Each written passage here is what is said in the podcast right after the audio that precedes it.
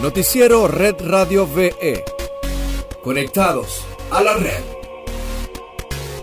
Bienvenidos a esta nueva edición de Conectados a la Red. Hoy es martes 15 de septiembre de 2020. Yo soy Vicky Zoe y estas las informaciones.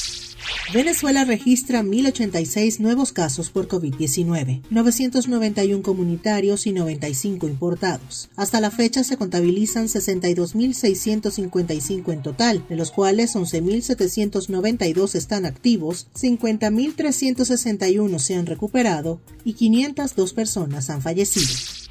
En otras notas, a partir de este 15 de septiembre hasta el 30 de noviembre, el Ministerio de Salud de Venezuela, en coordinación con la Organización Panamericana de la Salud, inicia la intensificación de la jornada de vacunación masiva y gratuita. En tal sentido, el personal médico estará dispuesto en las 3.358 brigadas activas en las 593 áreas de salud integral comunitarias con las medidas preventivas contra el coronavirus para que niños y niñas de 0 hasta 10 años puedan asistir con sus representantes a los puntos móviles instalados en las comunidades y sectores populares para ser vacunados de forma gratuita. Estarán disponibles en la jornada BCG, tuberculosis y antihepatitis B, poliomielitis, pentavalente, fiebre amarilla, sarampión, rubiola y parotiditis, entre otros.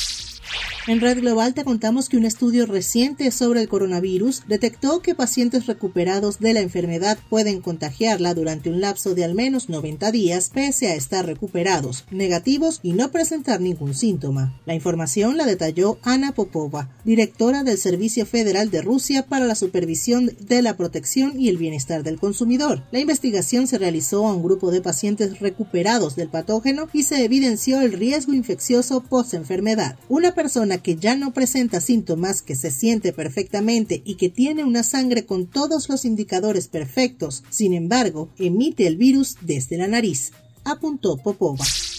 Y para finalizar, te contamos que los administradores de la red social Twitter han vuelto a dejar en evidencia que ni son plurales ni son neutrales. Este martes 15 de septiembre se conoció que la cuenta del general en jefe y ministro de la Defensa venezolano Vladimir Padrino López fue restringida temporalmente a través de este espacio digital. El alto funcionario venezolano siempre se caracterizó por hacer un manejo respetuoso y riguroso de las informaciones, imágenes y demás datos que compartía por este medio. En su cuenta de Twitter, Padrino López congregaba un universo de seguidores de más de 600.000 personas. La intención de estas políticas es restarle el alcance al mensaje del gobierno nacional o de aquellos influencers que promuevan ideas consideradas políticamente incorrectas por el establishment.